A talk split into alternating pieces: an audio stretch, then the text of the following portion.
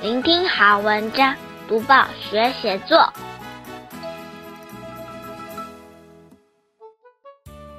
各位小朋友好，我是国语日报的林伟主编。今天介绍的这篇记叙文，主题是小作家和同学一起参加机器人比赛的故事。各种大大小小的比赛都是非常珍贵的回忆。小作家和同学们会经历什么样的挫折和挑战呢？作者是苏佑杰。苗栗县公馆国小四年级的小朋友，我们会介绍这篇有趣的文章，还有段落重点赏析以及意象投射的写作技巧。先念这篇文章给大家听：小鲤鱼的机器人挑战。开学后，老师安排机器人集训。希望在中区赛获得好成绩。我们这组费了九牛二虎之力练习，在中区赛的成绩却不如预期。眼看其他组晋级全国赛，老师建议我们改参加机器人单项组。但老师说，单项组我们学校从来没参加过，准备起来会很辛苦。我们花长时间修改机器人结构，并思考创意造型，最后决定以鱼跃龙门为主题，主角是小鲤鱼和大龙虾。故事描述常被大龙虾欺负的小鲤鱼，决心越过龙门，幻化成龙。这个历程好比我们要突破困难，参加全国赛。全国赛那天清早。我们顶着凛冽的寒风，搭游览车北上，周围景象从熟悉的农田变成繁华的街道，最后来到比赛场地——国立台湾师范大学。比赛开始，所有选手分工合作制作机器人。我们很快就完成步步高升和爬楼梯机器人，赶忙跑去测试，直到结束铃声响起。期待的颁奖典礼上，等待的时刻总令人紧张。看奖项一个个被颁完，我心想大概没机会了。突然，公馆国小威震天下队请上台。刹那间，我心情由谷底跃上云端。我和队友立刻大步迈向舞台，我们获得爬楼梯机器人亚军。我不只因为得奖而开心，也因之前的集训终于获得肯定而感动。感谢我们的努力，没有因中区赛失败而放弃，更应验了一句话：努力不一定成功，但是成功一定需要努力。开小小报纸，开启大大眼界。现在我们一起来看一看，要写这篇文章段落该怎么安排。第一段，开学后，老师为了机器人比赛，给同学们进行特训，但小作家组的成绩却不如预期。第二段，小作家和同学花了长时间改造，最后决定以鱼跃龙门为主题。第三段。全国赛当天清晨，小作家一行人顶着凛冽寒风北上赴会。第四段，比赛开始，小作家组完成机器人后，不断测试，直到结束铃声响起。第五段，颁奖典礼上，本以为机会落空，没想到成功获奖。最后一段。小作家感谢自己没有因失败而放弃。解析完每一段在写什么，现在我们一起来赏析。今天的小作家向我们介绍他参加机器人比赛的情形。这几年几乎每个月都有机器人比赛，有的比谁的机器人投篮投得准。有的比谁的机器人来回跑得快，有的比谁的机器人最快走出迷宫。你知道为什么要举办机器人比赛吗？其实这一场场比赛都是在尝试打造更美好的未来世界哦。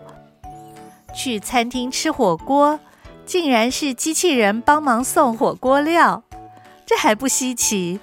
德国研发出采收水果的机器人，不仅能够辨识水果的位置，还能分辨水果成熟了没，有没有被虫咬。比如采草莓，只有整颗红润饱满的，机器人才会轻轻地把它们采下来，放进盒子里，一个小时就可以采收十公斤。哇，这些机器人怎么这么厉害呀？原来是因为他们有人工智慧，也就是你常听说的 AI。现在有许多人投入人工智慧的研发，只要编写程式，就能让 AI 机器人为人类服务。比如图书馆里有机器人帮忙找书，旅馆有机器人负责清扫和抓蚊子，维持环境的整洁舒适。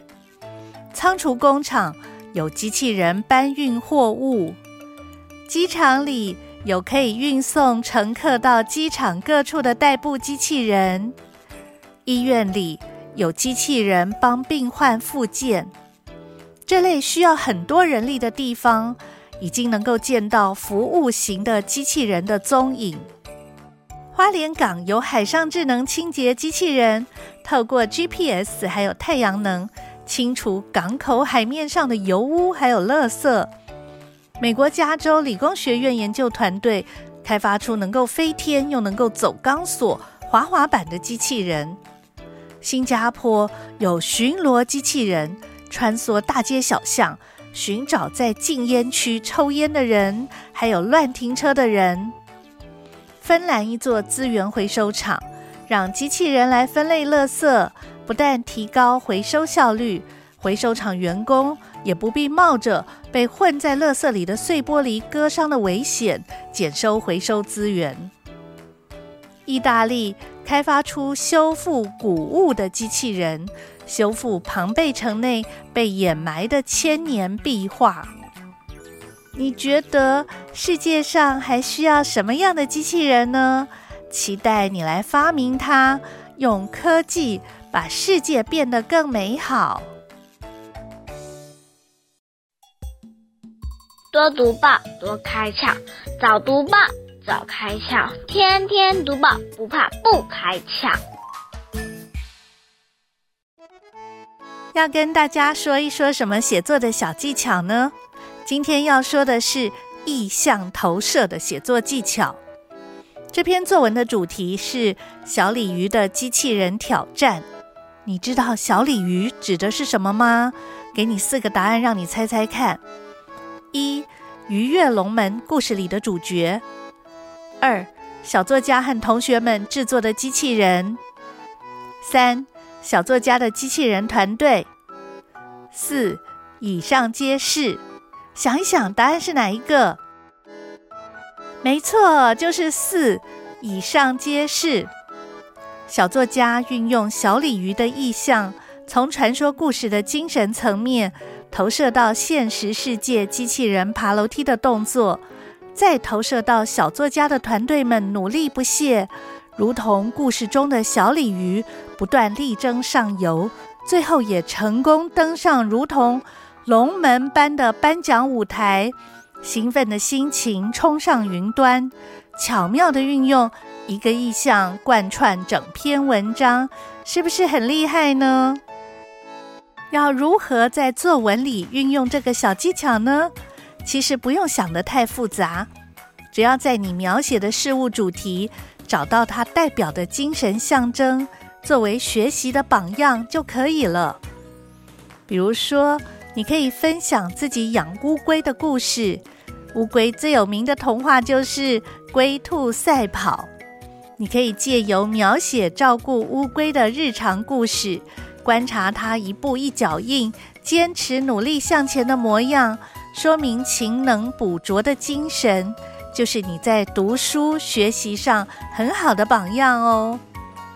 又或者，你可以分享阿公阿嬷或是外公外婆过年的时候带着你一起包水饺的故事，把长辈们对家庭的呵护与关爱，借由擀面皮、煮馅料、包饺子、下锅煮的过程，完美的投射在这项美好的家庭活动中，让你的作文能够读起来更有深度。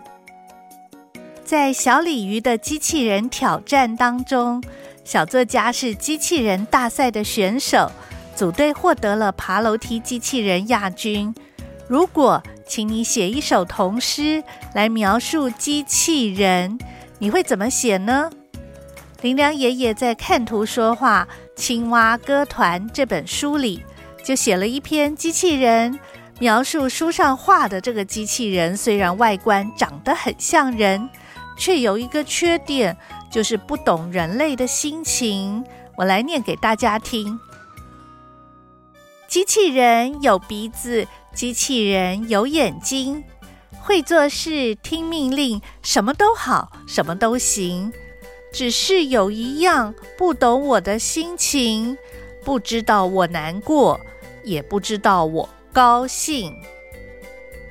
说完青蛙歌团里的机器人。